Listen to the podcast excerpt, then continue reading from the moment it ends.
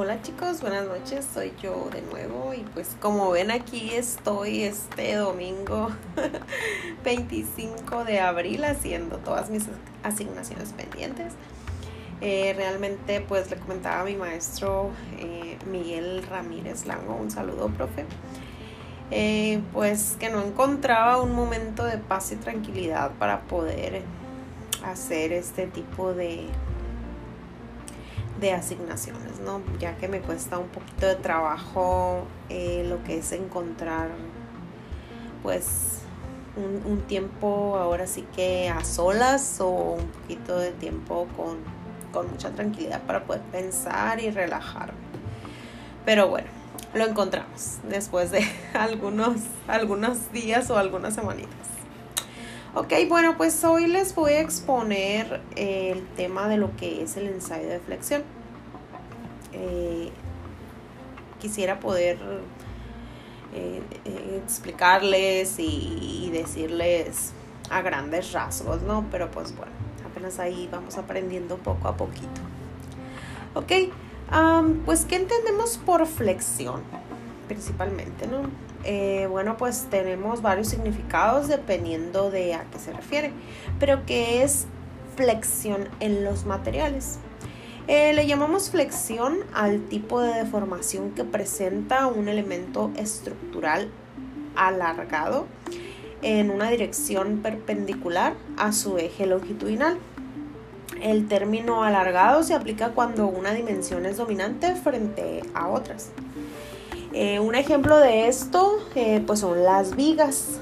Eh, mm, que están diseñadas las vigas pues para trabajar principalmente a flexión. Otros ejemplos pues pueden ser las placas o las láminas. Ahora bien, pues ¿para qué nos sirve el ensayo de flexión? Bueno, pues el ensayo de flexión nos sirve para evaluar un comportamiento esfuerzo de formación y la resistencia a la flexión del material y para determinar las propiedades mecánicas de los materiales. Estos ensayos eh, se llevan a cabo cuando el material es demasiado frágil para ser ensayado por deformación. Em, en los materiales más quebradizos la falla ocurre en la carga máxima con frecuencia pues eh, con solo colocar el material en las mordazas de la máquina para la prueba de tensión provoca que se agriete, ¿no? Existen eh, dos métodos de aplicación del ensayo. Uno, eh, pues bueno, son las probetas apoyadas en sus extremos sin tensión y cargadas en la mitad de su longitud que se le llama de tres puntos. Y otra de ellas, pues, eh, son probetas apoyadas en sus extremos sin tensión y cargadas en dos puntos equidistantes en los extremos que se le llama de cuatro puntos. Ok, bueno, pues ahora bien, los ensayos de flexión se realizan según las siguientes normas, que son ISO 178 para plásticos y se determinan las propiedades de flexión y la otra es ISO 14125 para compuestos plásticos reforzados con fibras.